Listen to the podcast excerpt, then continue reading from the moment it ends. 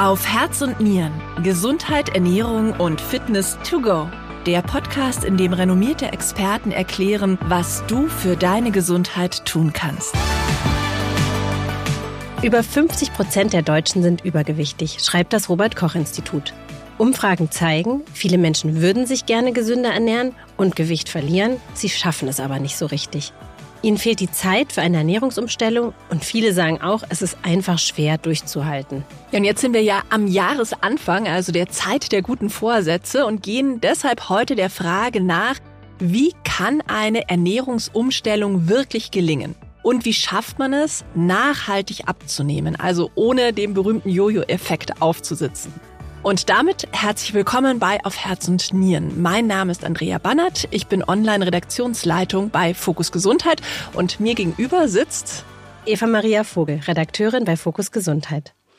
Ja, für mich ist es heute eine ganz besondere Folge, weil ich in Zukunft nur noch in Vertretung diesen Podcast hosten werde.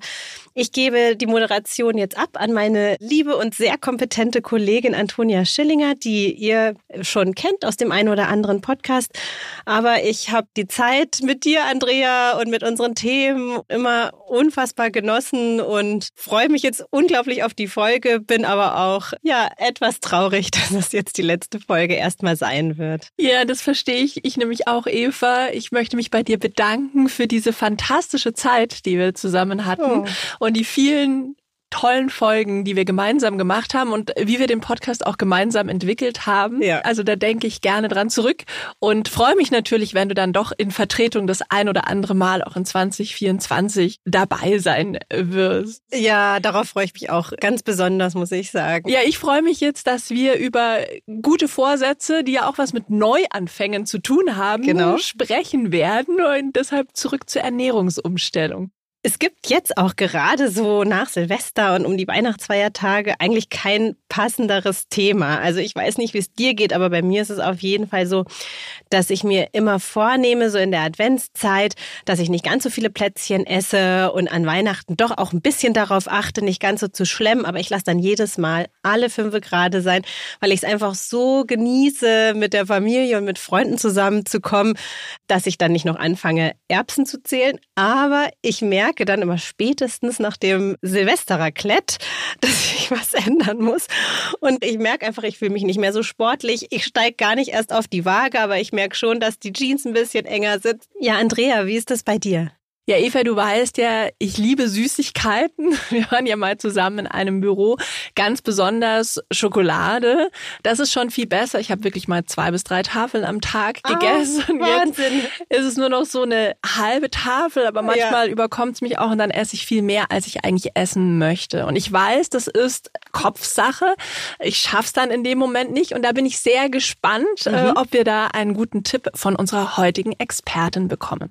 Wir haben Katja Kröller zu Gast von der Hochschule Anhalt. Sie ist Ernährungspsychologin. Denn Abnehmen und eine dauerhafte Ernährungsumstellung ist, wie ich schon erwähnt habe, natürlich auch ganz viel Kopf- und Willenssache und, das finde ich sehr spannend, Gewöhnungssache, sagt Frau Kröller.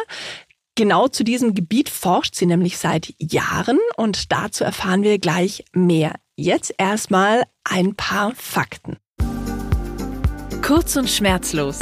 Das Thema in Zahlen. Gut 46 Prozent der Frauen und ganze 60 Prozent der Männer in Deutschland sind übergewichtig. Bei jedem fünften liegt sogar eine Adipositas vor. Laut einer Umfrage von Statista versucht jeder zweite Deutsche, sich gesünder zu ernähren. Viele möchten etwa weniger Fleisch essen oder auf künstliche Zusatzstoffe verzichten. Aber diese guten Vorsätze scheinen wenig zu helfen, ganz im Gegenteil, denn die Zahl der Übergewichtigen steigt seit Jahren langsam, aber kontinuierlich an und eine Trendwende ist bisher nicht in Sicht. Dabei ist die Formel zum Abnehmen eigentlich ganz einfach. Wer Gewicht verlieren will, muss pro Tag weniger Energie, also Kalorien, zu sich nehmen, als er verbraucht. Und wer sein Gewicht halten möchte, braucht ein ausgewogenes Verhältnis zwischen Kalorienzufuhr und Verbrauch. Eine erwachsene Frau benötigt durchschnittlich knapp 2000 Kalorien pro Tag, ein Mann circa 2500. Der Bedarf variiert natürlich leicht, je nach Körpergröße, Alter und Aktivitätsgrad. Aber die tatsächliche tägliche Kalorienzufuhr liegt weit darüber. Also laut der Ernährungsorganisation der Vereinten Nationen sind es in Deutschland durchschnittlich über 3500 Kalorien. Andrea, also 3500 Kalorien statt 2000 Kalorien am Tag. Also das heißt, wir nehmen 1500 Kalorien mehr zu uns, als wir eigentlich bräuchten. Das finde ich eine immense Zahl. Das ist ja überraschend, auf jeden Fall. Das wusste ich auch nicht. Deshalb freue ich mich jetzt umso mehr, dass wir nun mit äh, Katja Kröller darüber sprechen, wie wir eben gesund ins neue Jahr starten und eine Ernährungsumstellung auch tatsächlich langfristig durchhalten, in unseren Alltag integrieren und damit eben auch ein gesundes Gewicht erreichen. Katja ist wie gesagt Ernährungspsychologin. Unter anderem berät und coacht sie Adipositas-Erkrankte. Außerdem, was ich sehr spannend finde, erforscht sie die psychologischen Aspekte der Entwicklung von Nahrungspräferenzen, also bestimmten Nahrungsvorlieben, und die notwendigen Kompetenzen für eine langfristige Verhaltensänderung. Ich durfte schon vor einigen Jahren für ein Interview mit ihr sprechen und habe da eine Menge gelernt. Also kleiner Spoiler, sie hat mir verraten, dass zu einer Ernährungsumstellung auch Genuss gehört und weniger Verzicht vielleicht als man denkt. Hallo Katja, schön, dass du bei Auf Herz und Nieren zu Gast bist. Hallo. Katja, bevor wir ins Detail gehen, du erforscht, so steht es auf der Website der Hochschule Anhalt, die, und ich zitiere das jetzt nochmal, psychologischen Aspekte der Entwicklung von Nahrungspräferenzen. Sag mir, was ist das eigentlich genau? Naja, im Grunde steckt da schon eine Annahme, sage ich mal vorsichtig, dahinter, die wir aber mittlerweile doch als belegt annehmen dürfen, nämlich dass es einfach ähm, weniger Hunger und Appetit ist, der uns dazu bringt, etwas Bestimmtes zu essen oder überhaupt zu essen, aber eben auch ähm, etwas dann auszuwählen, äh, sondern dass es vielmehr eben diese psychologischen Faktoren sind. Und im Grunde ist das ein Überbegriff, der ganz viel vereint. Also da ist eben dieses, was so Appetit ausmacht, ne, so ein bestimmtes Bedürfnis nach einem bestimmten Essen. Da kann aber auch ein Wunsch nach Wärme, Zuneigung, Aufmerksamkeit, da kann Langeweile dahinter stehen und noch ganz, ganz, ganz, ganz viele Aspekte. Und um die soll es eigentlich gehen. Und die brauchen wir eben dann auch, wenn wir was im Zusammenhang mit Essen ändern dürfen. Und um das an der Stelle mal einzubringen, auch wenn es eigentlich um Essen geht, tatsächlich betrifft es auch ganz viele andere Verhaltensweisen. Also Bewegung wäre praktisch das Gleiche oder mehr lesen oder was auch immer man sich so vornimmt. Gibt es eigentlich in unserer westlichen Welt oder in Deutschland sowas wie so richtigen Hunger eigentlich noch?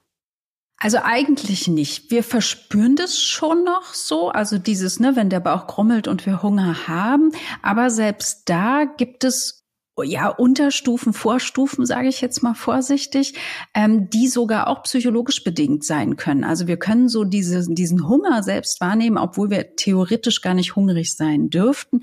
Und du hast schon völlig recht, richtigen Hunger, der jetzt wirklich länger andauern würde, gibt es eigentlich so nicht. Jetzt habe ich noch mal ein Zitat von einer Website herausgepickt.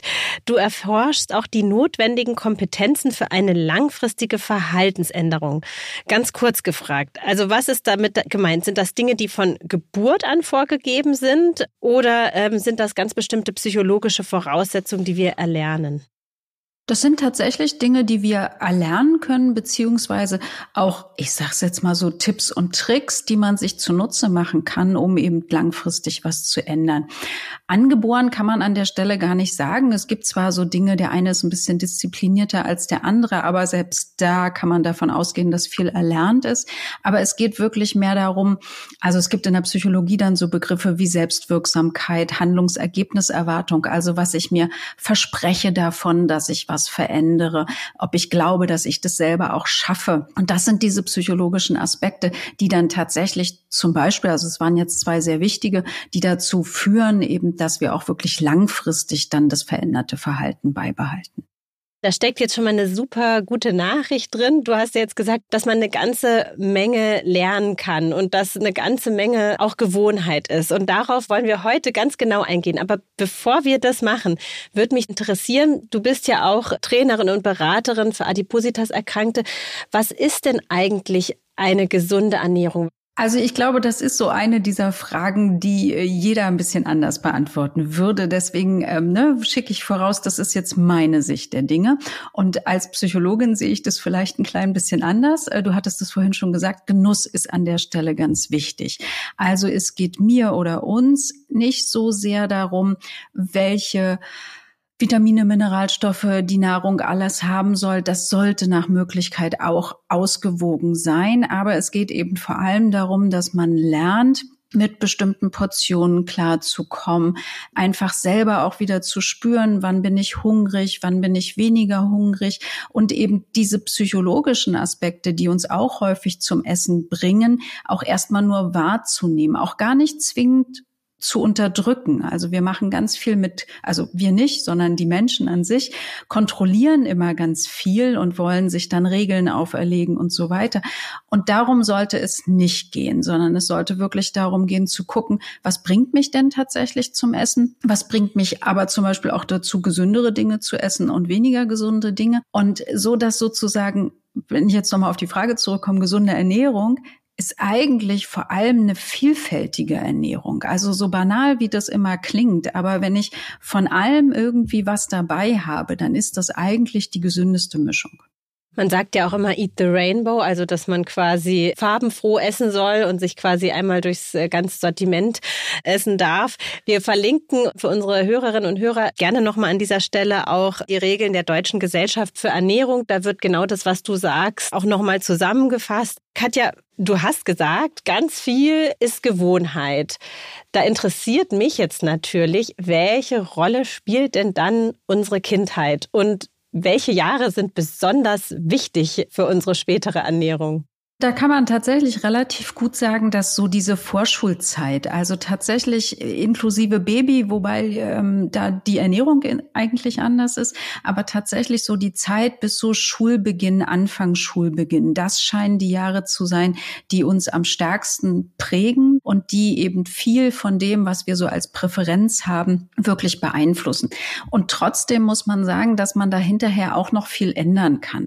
Und wie schwer ist es dann später, seine Ernährungsgewohnheiten umzukrempeln? Dann zum Beispiel in den 30er und 40er Jahren, wenn ich jetzt jahrelang mich von Convenient Food ernährt habe. Ja, wie kann man denn dann in späteren Jahren, vielleicht ist es da, nochmal seine Ernährungsgewohnheiten umzukrempeln? Ist das überhaupt möglich, das langfristig zu machen? Auf jeden Fall. Also das, ne, da kann ich Entwarnung geben. Das kann man auf jeden Fall und in jedem Alter und auch auf der Gesundheitsseite in jedem Fall ist es noch lohnenswert. Also man kann auch tatsächlich nicht sagen, irgendwann ist es zu spät. Das ist einfach nicht so. Was man im Kopf haben muss, ist tatsächlich, dass Geschmack sich ja verändert. Also wenn ich immer nur Saft trinke und dann Wasser trinke, dann fühlt sich das komisch an und dann schmeckt das nicht. Und ne, das, daran müsste ich mich tatsächlich erstmal wieder gewöhnen, also andersrum. Und es ist tatsächlich auch einfacher, gesunde Gewohnheiten zu etablieren, als ich sag mal, Gewohnheiten, die man vielleicht nicht so gut findet, loszuwerden, so dass ich so rum anfangen würde. Also, dass man zum Beispiel, wenn man bisher noch gar kein Obst und Gemüse gegessen hat, einfach sich zum Ziel setzt, ein Stück Obst, ein Stück Gemüse am Tag. Dann muss man mal gezielt einkaufen gehen und sich überlegen, was mag ich denn und was will ich denn? Da muss man gucken, zu welcher Tageszeit passt das denn gut rein und dann eben versuchen, das zu etablieren, indem man sich so kleine Hilfsmittel macht. Also so zum Beispiel, wenn ich mir das vornehme, dann kann ich mir eben am Abend schon eine kleine ähm, Gemüsebox machen, die nehme ich am nächsten Tag mit auf Arbeit. Und wenn ich die jetzt schon hab und die ist so zubereitet, dann essen die meisten Leute die auch. Ne? Das heißt, ich habe eine Weile, wo ich mich dazu zwingen muss, sage ich mal in Anführungszeichen, also vielleicht mich daran erinnern muss, mir diese Box zu machen. Aber irgendwann etabliert sich das und ich würde sie vermissen, wenn ich sie nicht mehr mit auf der Arbeit habe. Und so kann ich halt so diese gesünderen Gewohnheiten anfangen zu etablieren. Und das ist eigentlich, ich sag mal, gar nicht so schwer. Man muss nur dranbleiben. Man muss es tatsächlich einfach immer wieder machen. Und ein wichtiger Schritt tatsächlich an der Stelle ist auch, dass man das also es ist eine Form von Belohnung, auch wenn es sich vielleicht erstmal nicht ganz so anfühlt, sichtbar macht. Also ich empfehle sehr sowas wie Sticker, Strichlisten oder ähnliches, wo ich eben sehe, heute wieder genug Obst gegessen oder Gemüse oder was auch immer und eben Fortschritte sehe an der Stelle. Die Andrea hat vorhin in unserem Gespräch schon verraten, dass sie ein Schoko-Junkie ist und ähm, gerne zu gesünderen Snacks greifen möchte. Wie lange muss Andrea denn dann in die Karotte beißen, ähm, bis sie sagt, ach ja, jetzt würde ich doch die Karotte bevorzugen? Okay, das ist jetzt eine gemeine Frage, weil ich jetzt sagen muss, hm, das wird wahrscheinlich einfach nicht passieren. Oh nein. Also so rum ist es tatsächlich äh, schwierig. Was Andrea erreichen kann, ist, dass sie die Karotte gerne mag und dass sie es sich zur Gewohnheit macht, häufig Karotten zu essen. Da wahrscheinlich der Schokolust nicht nur auf dem Geschmack von Schokolade beruht, sondern eben auch ein bisschen Langeweile beinhaltet, kann das die Mohrrübe tatsächlich abfangen.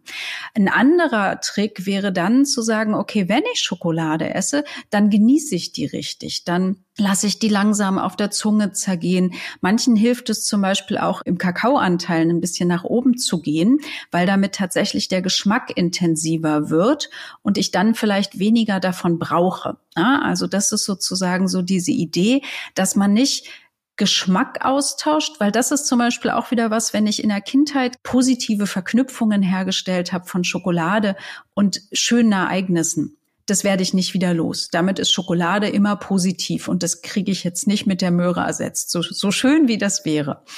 Aber was man eben erreichen kann, ist, dass die Möhre einfach häufiger mein Begleiter ist, ich da automatischer zugreife und die Schokolade damit mehr so ein Genussmittel wird und weniger was, was ich einfach so nebenbei esse.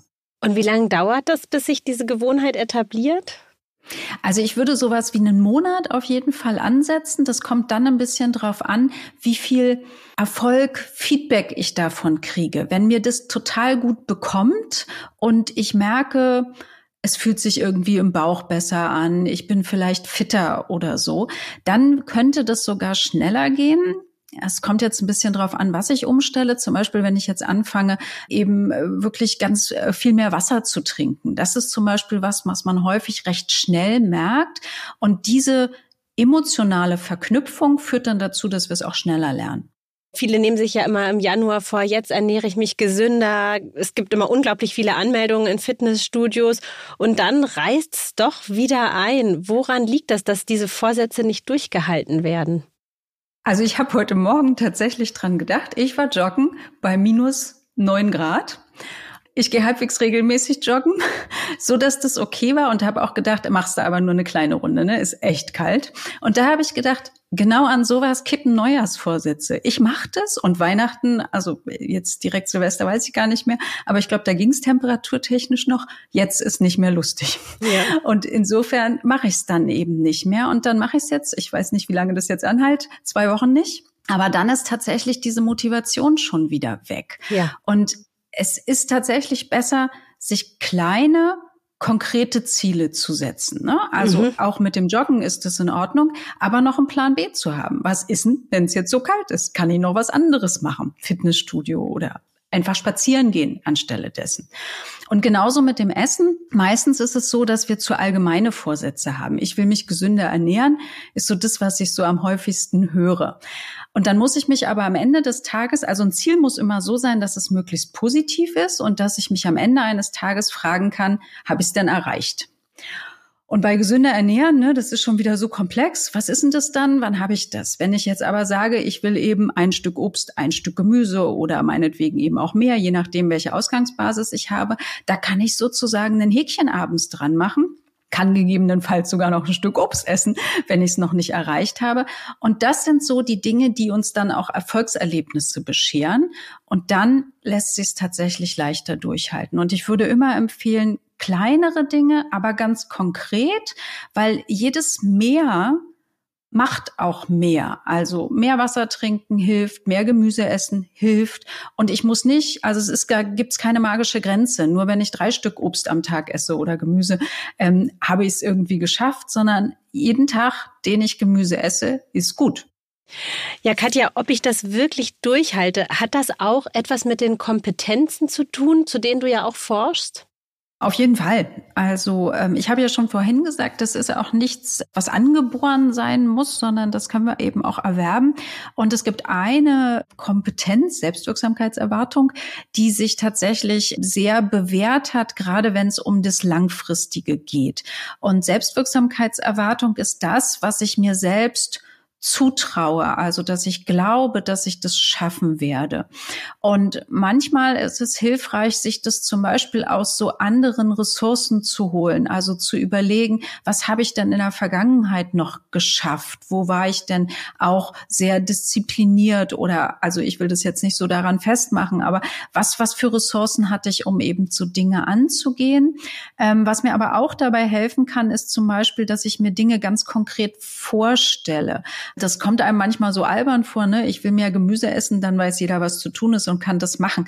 Aber sich wirklich so gedankenspielmäßig zu überlegen, okay, ich kaufe die Mohrrüben, in welcher Form esse ich die denn jetzt am liebsten? Mache ich die abends oder mache ich die morgens, wenn ich die mit zur Arbeit nehmen will? Das macht im Kopf, also wir haben ja so eine Repräsentation von verschiedenen Dingen, wo eben das Wissen auch wieder angelagert wird und wo eben auch Verhaltensweisen dann abgerufen werden. Und Dinge, die uns vertrauter sind, die im Kopf aktiviert sind, werden schneller abgerufen. Das heißt also, wenn ich solche Pläne mache, mir das überlege, mir das vorstelle, kann das auch im Supermarkt schneller abgerufen werden, so dass ich mich dann besser daran erinnere. Und das Zweite, das ist Handlungsergebniserwartung. Also was erwarte ich eigentlich von der Veränderung? Und da kann es zum Beispiel auch hilfreich sein, dass ich mir so einen Brief schreibe oder dass ich mir was an den Kühlschrank mache, was mich daran erinnert. Aber es sollte was Positives sein. Und wenn das mal nicht klappt und ich ja keinen Tag lang keine Möhren gegessen habe, dann wird es einfach ignoriert. Also ich messe, das wäre der dritte Aspekt sozusagen, wenn ich die Dinge auch noch sichtbar mache. Ich mache mir immer einen Strich oder markiere den Tag rot, wenn ich die Möhren gegessen habe. Ich mache aber nicht irgendwie einen roten Strich durch den Tag, wo ich keine Möhren gegessen habe, weil damit würde ich Misserfolge sichtbar machen. Und das sind so diese Komponenten, wie ich eben diese Motivation, die ich dafür brauche, auch langfristig erhalten kann. Das finde ich ein super Tipp und auch nochmal sehr inspirierend, sich tatsächlich vielleicht mal, ja, auch wieder Werbung sich selbst, für sich selbst zu machen, indem man sich irgendwie ein schönes Bild zum Beispiel an den Kühlschrank pinnt, das einen motiviert, wo man eigentlich hin möchte.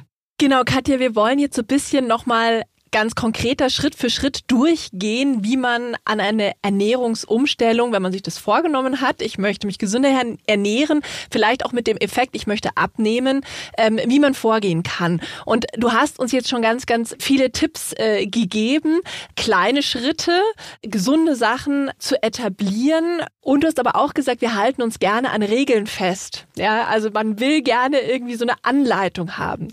Eine mögliche Anleitung sind ja die ganzen Diäten, die es gibt. Da gibt es einen ganzen Dschungel an äh, Möglichkeiten. 1000 Diäten haben ja, wir gelesen. Genau, über 1000 Formen von Diäten.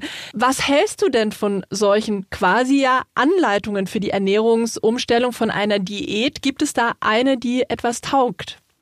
Das ist eine schwierige Frage. Also es gibt sicherlich Diäten, die was taugen. Auf jeden Fall. Ne? Das kann man so sagen. Was eben auch die Forschung zeigt, ist, dass das passen muss zu dem, wie ich lebe. Und das ist halt nicht immer so, wenn ich irgendwie was aufgedrückt bekomme. Und deswegen kommen die Leute eben auch unterschiedlich gut klar. Wenn Sie mich jetzt fragen, Intervallfasten, dann würde ich sofort sagen, es gibt Leute, die kommen damit gut klar und für die bringt es auch was und bei anderen nicht. Und so ist es praktisch mit jeder Diät von ganz extremen Diäten mal abgesehen, die sind für niemanden gut. Ne? Punkt. Ja, weil die immer zu so einem Jojo-Effekt führen.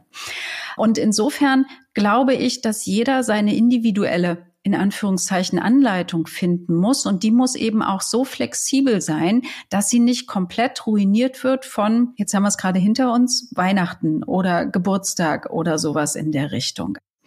Und das Erste, und das muss ich mal vielleicht da noch voranstellen, ist deswegen, wenn ich also was verändern will, dass ich mich auch wirklich fragen muss, Warum will ich das verändern? Was will ich denn damit erreichen? Also dieses, was ja ganz viele haben und was uns ja auch durch Medien und so weiter immer präsentiert wird, ich muss mich irgendwie gesünder ernähren, ist so ein, ja, so eine Norm, sage ich jetzt mal, die irgendwie überall verbreitet wird. Aber das ist noch kein persönlicher Grund. Wenn ich jetzt aber sage, ich will das, weil ich mich fitter fühlen will oder weil ich immer so müde bin oder weil ich halt häufig erkältet bin. Also es muss irgendwas geben, was mir individuell was bedeutet was? Und jetzt kommt wieder der Psychologe, was sozusagen die Emotionen mit dem Handeln verknüpft.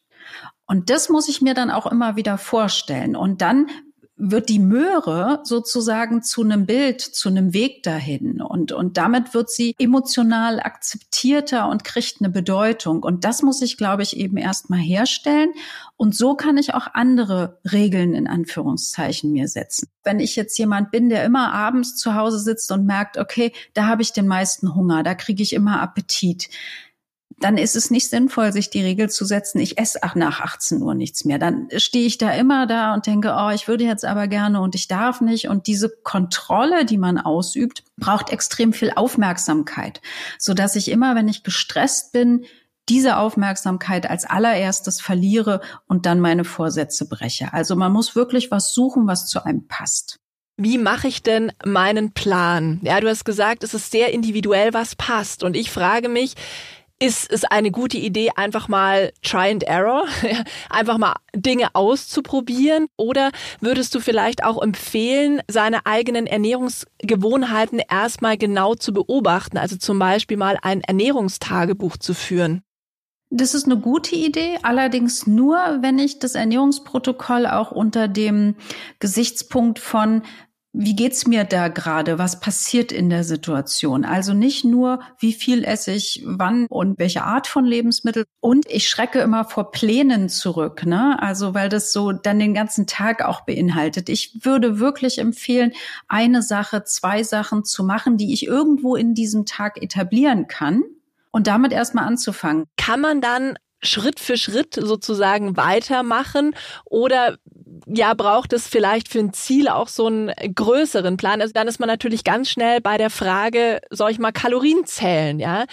Braucht es das oder ist es vielleicht sogar kontraproduktiv für manche Menschen? Also es ist definitiv kontraproduktiv für manche Menschen. Also da wäre ich äh, tatsächlich vorsichtig. Anderen hilft es auch sehr. Es ist tatsächlich, also es ist jetzt so ein bisschen so eine Erfahrung, aber Männer tun sich manchmal leichter mit Kalorien zählen, ähm, während es bei Frauen manchmal schwieriger ist. Aber das ist jetzt auch äh, ne, sehr im Mittel zu sehen. Ich glaube, wenn man so ein Ernährungsprotokoll gemacht hat, und dann guckt, also das würde ich aber wirklich auch nur empfehlen für eben umfangreichere Vorhaben, sage ich jetzt mal. Also so ein bisschen gesünder essen oder so, ich glaube, da braucht's das nicht. Aber wenn ich jetzt 20, 50 Kilo abnehmen möchte, dann wäre das gut. Ich mache also ein Ernährungsprotokoll und gucke da zum Beispiel auch erstmal, was sind denn Dinge, die sehr energiereich sind. Das ist der erste Schritt. Und der zweite muss dann aber auch sein, und wie viel bedeuten mir diese Dinge? Ne? Also wenn du jetzt die Schokolade genannt hast, dann ist die natürlich kalorienreich. Wenn die aber jetzt gerade am Abend oder wann auch immer total viel Entspannung bedeutet, dann würde ich sagen, die Schokolade ist wichtig. Wir gucken mal, auf wie viel wir die reduzieren können oder vielleicht auch nicht, aber die wird nicht angefasst. Aber es gibt ja vielleicht noch andere Dinge in dem Tag, so dass man sich erstmal was sucht, was man tatsächlich relativ schnell ändern kann, ersetzen kann, tauschen kann. Und so fängt man dann eben doch auch wieder erstmal nur an und stellt eben nicht alles um. Und das ist zum Beispiel das, was uns auch dazu bringt, wenn ich jetzt so eine Diät mache, dann haben die ja häufig Pläne oder dann haben die Dinge, die mir die vorschreiben. Und die meisten Menschen können das auch anfangs erstmal ganz gut umsetzen. Aber irgendwann kommt eben wieder so Stress und ich falle in meine alten Gewohnheiten. Und dann ist es schwierig. Wenn ich aber erstmal nur mit ein oder zwei Sachen anfange, wird es schon viel leichter, insbesondere wenn das jetzt eben nicht die ganz wichtigen Dinge einfach sind, die mir irgendwie was bedeuten oder die zur Entspannung wichtig sind. Du betreust ja zum Beispiel auch Adipositas-Patienten. Es besteht ja dann oft der Wunsch, schnell soll man ja nicht. Das äh, haben wir, glaube ich, auch noch nicht äh, genannt. Aber ich glaube, das ist auch wichtig zu sagen, nachhaltiges Abnehmen dauert einfach. Äh, der Wunsch, Gewicht in höherem Maße zu verlieren.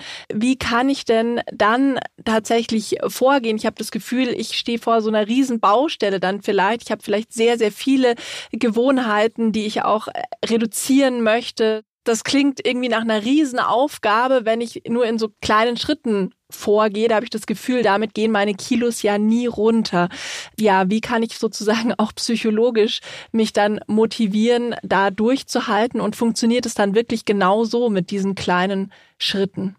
Wenn ich so große Ziele habe, dann ist es tatsächlich noch mal wichtiger, die in kleine Ziele zu machen. Also wenn ich weiß, ich will so viel abnehmen, dass wenn man das auf eine gesunde Art und Weise machen will, das wirklich mehrere Jahre dauert und so frustrierend wie das ist, aber es zeigen wirklich sämtliche Forschungsergebnisse, dass auch nur dann sie wegbleiben. Ne? Also ansonsten, wenn ich sehr schnell abnehme, dann nimmt man das in der Regel auch zu. Man muss sich immer vorstellen, dass der Körper nicht so gerne wieder abgibt, was er erstmal hat. Und deswegen würde ich schon dazu ermutigen, man kann sich auch so ein, so ein Hauptziel irgendwie setzen, aber mal angenommen, Sie wollen 50 Kilo abnehmen, ne? dann ist das wirklich was, was unglaublich viel ist. Und wenn ich da aber aber auch sage, ich gucke mir jetzt all die Dinge an, die ich ändern möchte und ich gucke erstmal, was würde mir am leichtesten fallen. Das wäre so eine Sache, die ich so empfehlen würde.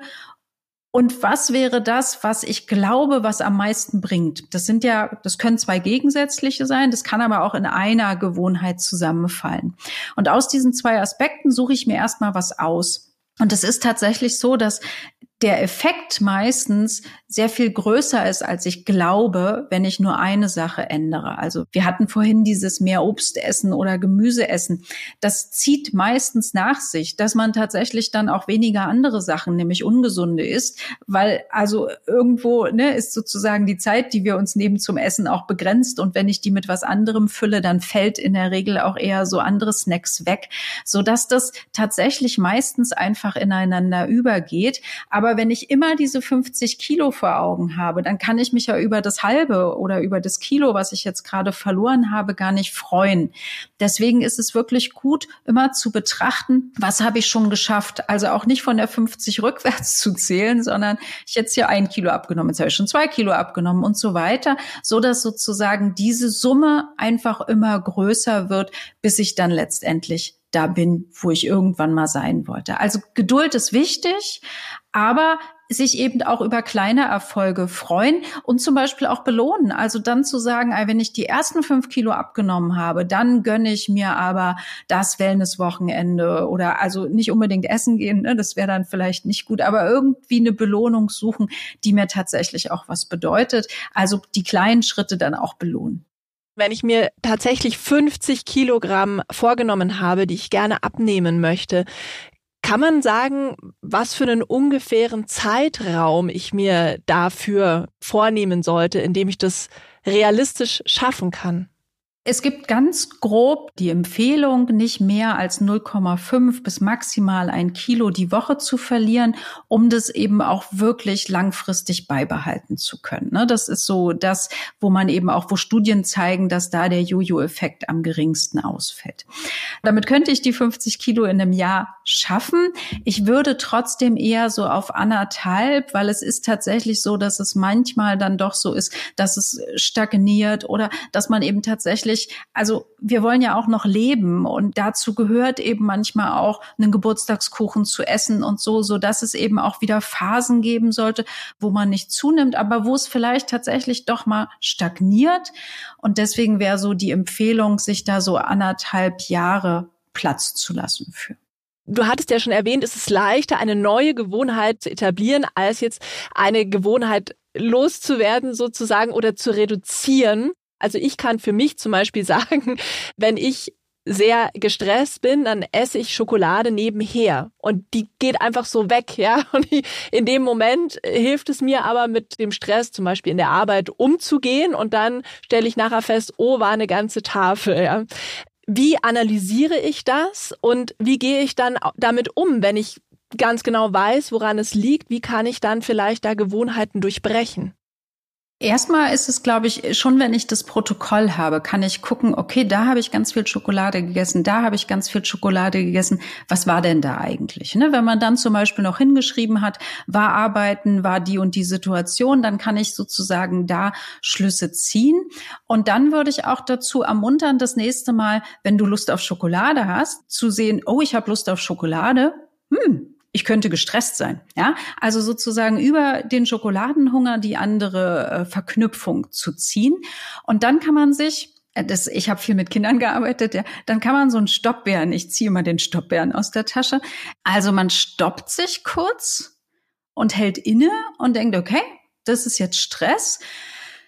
Ist es gerade was, wo ich raus kann oder muss das jetzt so sein? Ne? Gibt es eine Deadline, dann muss ich eben einfach weiterarbeiten, okay, oder könnte ich tatsächlich irgendwie kurz durchschnaufen und mal ein Glas Wasser trinken oder irgendwie sowas in der Richtung. Ja, das sind so die zwei Möglichkeiten.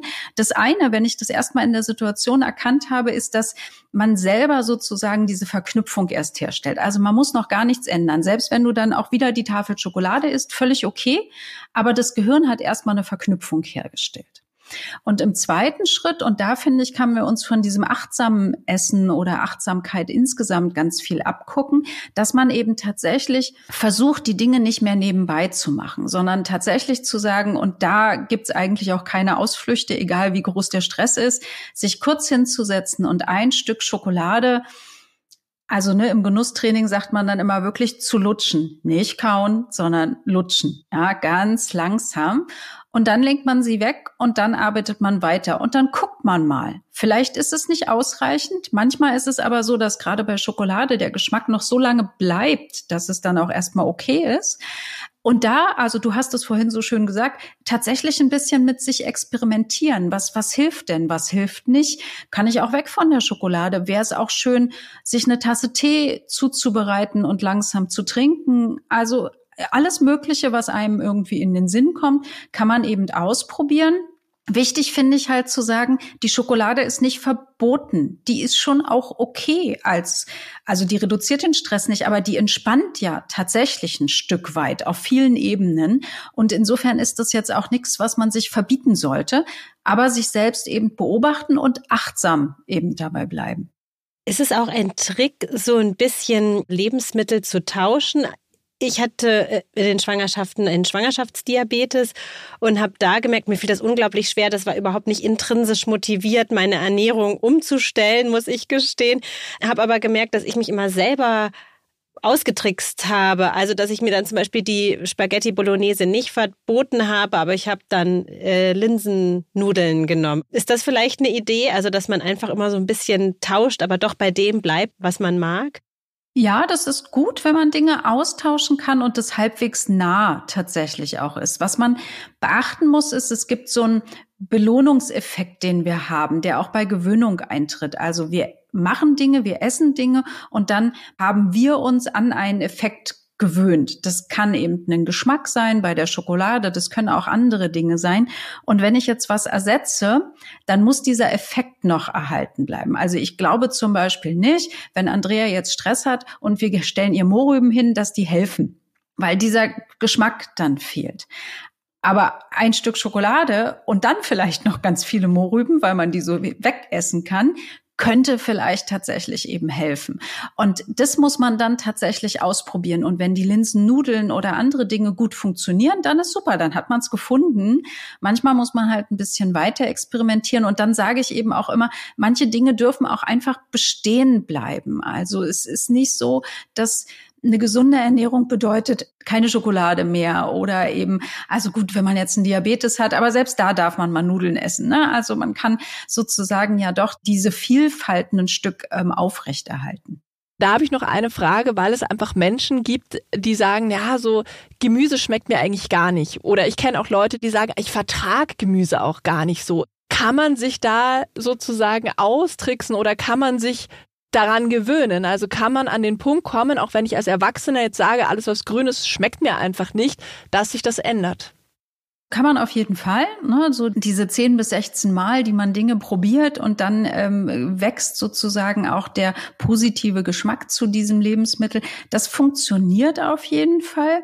Ich würde aber auch immer dazu raten, wir haben ja eine extreme Vielfalt. Also niemand wird gezwungen, Brokkoli zu essen oder Rosenkohl, sondern es gibt noch Paprika, Mohrrübe und so weiter. Und die Gemüse sind auch glücklicherweise so, dass es da tatsächlich so ist, wenn wir da einige Abneigungen haben und andere aber essen, dann ist es völlig in Ordnung. Ich würde auch da damit experimentieren, vielleicht auch mit Zubereitungsarten. Ja, also mein Sohn sagt zum Beispiel, Brokkoli ist langweilig, es sei denn, er kommt aus dem Wok, wo ich immer denke, naja, es ist jetzt nicht der Wok per se, der den Brokkoli irgendwie verändert.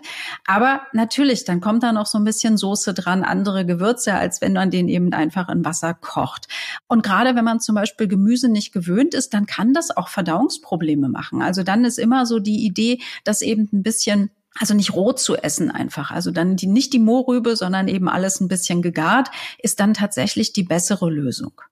Wenn du durch den Supermarkt gehst, findest du dann, dass uns gesunde Ernährung leicht gemacht wird, weil eigentlich gibt es ja jetzt mal wahnsinnig viel Superfood. Also man kann Avocados bekommen ähm, und alle möglichen ähm, exotischen Früchte. Oder siehst du da noch irgendwie Verbesserungspotenzial ähm, beim Einkaufen? Denn da fängt ja oft die Ernährungsumstellung auch an. Ich muss ehrlich sagen, ich sehe viel Verbesserungspotenzial. Was mich persönlich extrem ärgert, ist, Werbung funktioniert unglaublich gut. Ne? All die psychologischen Aspekte, die wir jetzt besprochen haben, hat Werbung sozusagen professionalisiert und kann die gut ansprechen. Diese Werbung funktioniert aber eigentlich oder wird nur angewandt bei eher ungesunden Produkten. Das heißt, das springt uns alles an und das macht auch so eine Norm. Also wenn ich jetzt überall sehe proteinreich oder zuckerfrei oder wie auch immer, dann hat das gleichzeitig eben auch diese Norm oder den Druck, so musst du dich ernähren. Und dann greife ich zu diesen Produkten und der Apfel, obwohl der auch zuckerfrei ist, äh, der hat die Werbung aber tatsächlich nicht. Und das sind so Dinge, wo ich schon glaube, dass mit der Komplexität des Angebotes, auch mit der Komplexität einzelner Lebensmittel, welche Stoffe sind da drin, was machen Zuckeraustauschstoffe, was macht der Zucker wirklich, also das sind ja alles Fragen, die wir auch forschungstechnisch noch gar nicht zu Ende beantwortet haben, die da aber immer dahinter stehen, so dass das, glaube ich, kein bisschen einfach ist aktuell. Katja, du sagst, die Komplexität des Angebots in den Supermärkten ist viel größer geworden. Genau dazu haben wir etwas vorbereitet, denn vor 100 Jahren war Übergewicht gar nicht so ein großes Thema. Lasst uns doch einmal zurückblicken und schauen, wie sich unsere Ernährungsgewohnheiten in den vergangenen 100 bis 150 Jahren verändert haben. Zeitreise. Der Blick in die Geschichtsbücher. Bis Mitte des 19. Jahrhunderts haben sich die Menschen eher einfach ernährt. Man hat gegessen, was man selbst im Garten angebaut hat oder was es auf dem Wochenmarkt zu kaufen gab. Getreide, Gemüse, Milchprodukte oder Fleisch. Und ganz wichtig war die Kartoffel, die seit dem 17. Jahrhundert eines der am meist gegessenen Nahrungsmittel in Deutschland war. Den Wandel brachte vor allem die Konservendose und mit ihr die Lösung, wie man Lebensmittel konservieren konnte. Entstanden ist sie durch die Not Napoleons, seine Soldaten im Krieg zu versorgen. Motiviert durch ein von Napoleon ausgesetztes Preisgeld ertüftelte der französische Zuckerbäcker François Appert die Konservendose. Ja, nach den Konserven revolutionierten wenige Jahre später erste veränderte Lebensmittel, also prozessierte Lebensmittel, die Versorgung der Bevölkerung. Dazu zählte gegen 1815 Liebigs Fleischextrakt, Backpulver oder Säuglingsnahrung. Später, zwischen 1870 und 1890, kamen dann Tütensuppen von Knorr und die Maggi-Würze auf den Markt. Erst diese Erfindungen schufen dann die Grundlage für wachsende Bevölkerungszahlen und eben auch für die Industrialisierung. Nach dem Ersten Weltkrieg in den 1920ern führten wirtschaftliche Schwierigkeiten zu einem Rückgang des Fleischkonsums und dieser stieg dann erst in den 50er Jahren wieder an. Kühlschränke hielten dann Einzug in deutsche Küchen und mit ihnen die Tiefkühlkost und immer mehr Fertigprodukte. Ja, und ab den 1970er Jahren internationalisierten sich dann die Essgewohnheiten und auch der Konsum von Fastfood nahm zu.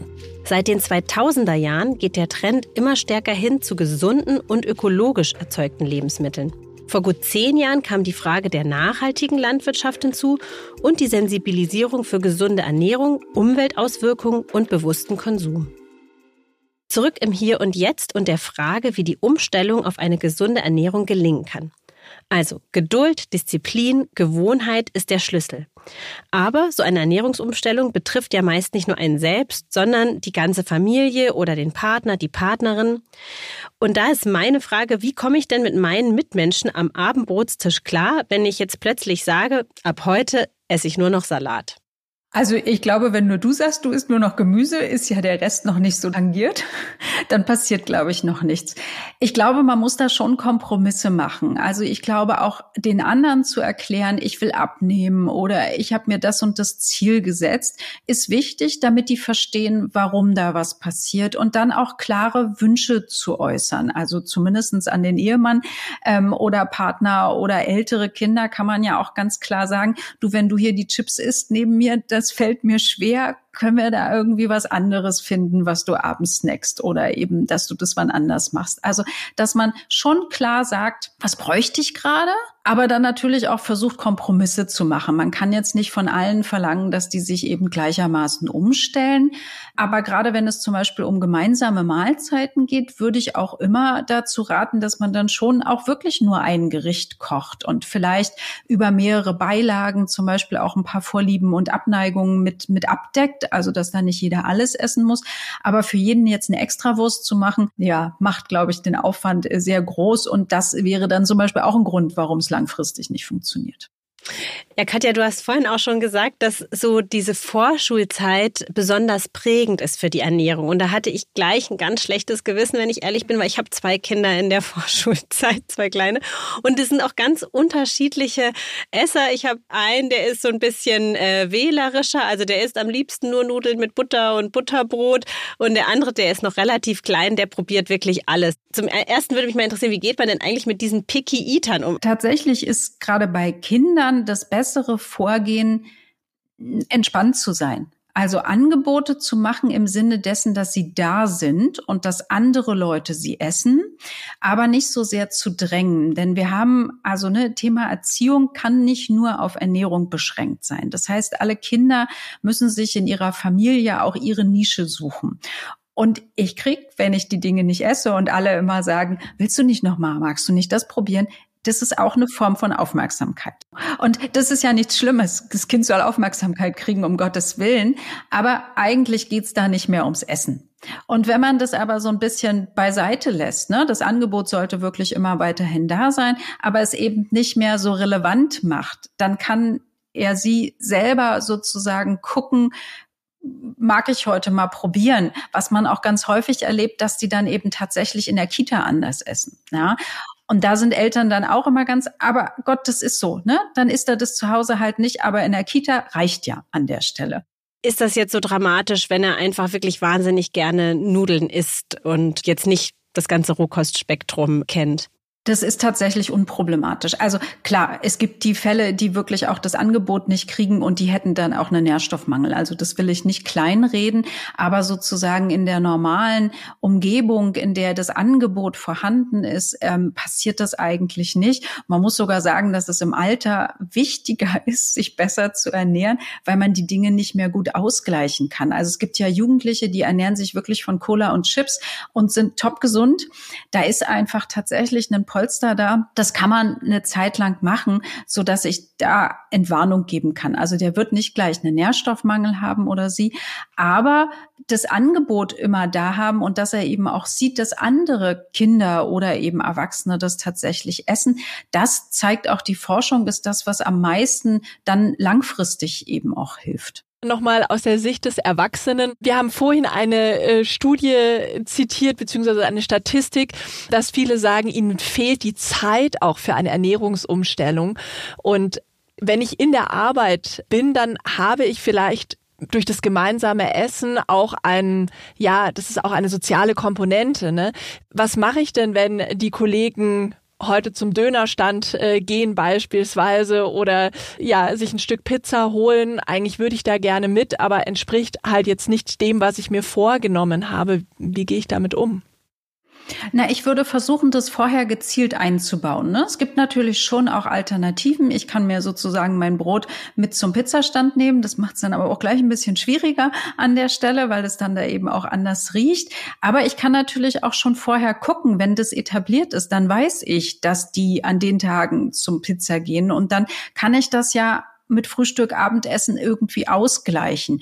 Und das meine ich eben auch mit Flexibilität. Also wenn ich jetzt versuche, meinen Fahrplan durchzuziehen, habe aber die Verlockungen oder eben auch die sozialen Aspekte, die ja, also, ne, wenn wir jetzt alle zu Hause sitzen und einsam sind, uns aber gesund ernähren, würde ich Wetten abschließen, dass es dann an irgendeiner anderen Stelle hakt. Also das kann es auch nicht sein. Und insofern glaube ich, braucht es da einfach einen, ja, Kompromisse ähm, und, und eben dann, dass man das äh, mit vorher, nachher irgendwie versucht, ähm, dann einzuschließen, so dass dann auch die Pizza erlaubt ist. Bringt es etwas, andere darauf hinzuweisen oder anderen Tipps zu geben oder zu sagen, komm, in der Partnerschaft zum Beispiel, das machen wir jetzt mal so, wir nehmen uns das jetzt mal so vor und versuchen, den anderen da mitzunehmen oder ist das eher kontraproduktiv?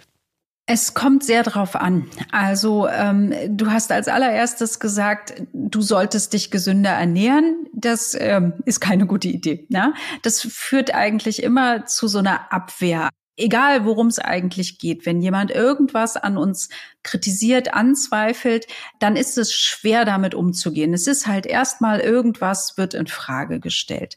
Was man aber versuchen kann, ist das, das, was ich vorhin so meinte, dieses, was, was bringt mir das? Was ist eigentlich mein Wunsch? Wenn ich das zum Beispiel mit dem Partner oder wer auch immer da ist, bespreche und er sie ähnliche Wünsche vielleicht hat, dass man dann so ein Stück dahin kommt. Ne? Es klappt nicht, wenn einer ich sag mal, mit gezwungen wird oder das so aufgedrückt kriegt. Man hat wirklich in der Beratung ganz, ganz viele Personen, ich kann das nicht anders sagen, die kommen, weil sie irgendjemand geschickt hat. Und da kann man eigentlich gleich sagen, ja, gehen Sie mal wieder nach Hause. so funktioniert das nicht. Nee, aber das, dann würde man das Gleiche machen. Dann würde man sagen, okay, ne, da kümmert sich jemand, da ist jemand besorgt um sie. Und dann muss man aber denjenigen ins Boot holen und sagen, wie sehen Sie das denn? Wie ist es denn bei Ihnen? Was ist Ihnen denn wichtig? Und über die Ebene dann eben Dinge aufbauen. Und dann muss man aber auch selber akzeptieren, wenn dem anderen das vielleicht nicht so wichtig ist. Aber auch da, Vorbild ist total wichtig. Also was so um einen rum passiert, beeinflusst auch Erwachsene noch. Was ist denn eigentlich so der Anreiz, seine Ernährung langfristig umzustellen? Ist es wichtig, so einen ganz bestimmten Anreiz zu haben? Weil ich kann nur von mir sprechen, ich musste ja meine Ernährung zweimal in zwei Schwangerschaften komplett umstellen. Und das war ein Anreiz, der gar nicht von innen kam, sondern total von außen, weil ich da die Verantwortung für, für meine Kinder getragen habe. Jetzt aber auch weiß, Mensch, ähm, ich habe ein erhöhtes Risiko. Aber mir fällt es zum Beispiel jetzt schwer, dabei zu bleiben. Na, ich glaube, es braucht was, was man merkt. Also in dem Fall ist es auch, ne, ich muss mich um das Kind kümmern. Ich bin jetzt für das Kind verantwortlich. Das Kind kann nicht selber jetzt bestimmen, wie es sich ernährt, sondern das ist mein Job. Macht eine ganz andere Verantwortung, als wenn ich das nur für mich mache. Und wir haben bei vielen Krankheitsbildern, das ist beim Diabetes so, das ist aber auch bei Cholesterin, geht's immer um irgendwelche Werte. Und kein Mensch ist gesünder, damit eine Zahl sich reduziert, weil das bedeutet uns nichts. Das heißt, es wäre gut, sich was dahinter zu suchen, dass man sozusagen das, was man so als Risiko oder was der Arzt sagt, dass man sich das in so andere Dinge umwandelt, die tatsächlich etwas für mich bedeuten. Und mhm. dieses Bild muss man dann mittragen. Also machen zum Beispiel die Bilder auf den Zigarettenpackungen durchaus Sinn. Die sind tatsächlich zu dramatisch, weil die gleich wieder, also so schnell kann ich ja auch gar nichts daran ändern. Also das, das funktioniert nicht. Ich würde auch wirklich eher nicht Abschreckung, sondern was Positives. Also ich will ähm, eben weiter unbeschwert essen können und mich da nicht einschränken. Abschließend haben wir für euch noch eine smarte Methode, mit der ihr euch motivieren könnt, an euren Zielen für 2024 wirklich dran zu bleiben. Und zum Schluss unser Goodie to go. Eine der am gründlichsten erforschten Mentalstrategien, mit denen man Ziele besser erreichen kann, ist die sogenannte WOOP-Methode nach der Psychologieprofessorin Gabriele Oettingen. WOOP steht für Wish, Outcome, Obstacle, Plan, also zu Deutsch Wunsch, Ergebnis, Hindernis und Plan. Man identifiziert zunächst einen Wunsch, stellt sich dann vor, was das Schönste wäre, wenn man diesen Wunsch erreichen würde. Als nächstes fragt man sich, was einen eigentlich davon abhält, sich diesen Wunsch zu erfüllen. Und zu guter Letzt überlegt man sich einen Plan, um dieses Hindernis zu überwinden. Das ist ja auch genau das, worum es bei uns heute geht. Aber man muss diese Schritte trotzdem üben und auch einhalten, wenn man sein Verhalten wirklich ändern möchte. Und wer da Hilfe braucht, der findet unter whoopmylife.org Anleitungsvideos. Ihr könnt euch auch kostenlos die Whoop-App downloaden und dort wie in eine Art Tagebuch Schritte eintragen. Zum Beispiel, wenn ihr euch eben vornehmt, euch gesünder zu ernähren. Die Links packen wir euch selbstverständlich in die Shownotes. Katja, damit sind wir eigentlich auch schon am Ende unserer heutigen Folge angelangt. Ich fand es unglaublich motivierend. Ich fand die Message ganz toll, dass man vielleicht alte Gewohnheiten gar nicht so abschaffen muss, sondern die einfach mal in eine Ecke schiebt und so sein lässt und sich vielleicht einfach auf kleine, aber gesunde Gewohnheiten konzentriert. Und ich glaube, das kann man vielleicht auch ganz gut durchhalten. Ich finde auch diese Botschaft, in kleinen Schritten total gut. Also, dass man nicht das Gefühl hat, ich muss jetzt meine Ernährung komplett umdrehen, damit sie jetzt ganz gesund ist. Und natürlich die psychologischen Aspekte finde ich wahnsinnig spannend. Ich werde mir das mit dem Stoppschild merken. Also, Katja, vielen, vielen Dank, dass du zu Gast bei uns im Podcast warst. Das war wahnsinnig spannend und hat richtig viel Spaß gemacht. Ja, bitteschön. Mir auch. In unserer nächsten Folge geht es um den Kreuzbandriss die Skisaison ist ja in vollem Gang und ich weiß natürlich, wollen wir uns alle nicht verletzen und das hoffen wir auch ganz fest. Wenn es doch passiert, dann kann man eine Menge tun, um schnell wieder fit zu werden. Und darüber sprechen wir mit einem Arzt und ganz praktisch mit konkreten Übungen, die ihr machen könnt, mit einer Physiotherapeutin. Bis dahin euch alles Gute und bleibt gesund. Und jetzt noch ein heißer Podcast-Tipp. Die Lust kommt im Alltag bei den meisten ja viel zu kurz. Ganz anders im Podcast Oh Baby. Hier gibt's Erotik und Sex satt. Jeden Mittwoch besprechen Leo und Josie die Themen ihrer Community und nehmen dabei kein Blatt vor den Mund. Oh Baby gibt's jeden Mittwoch neu.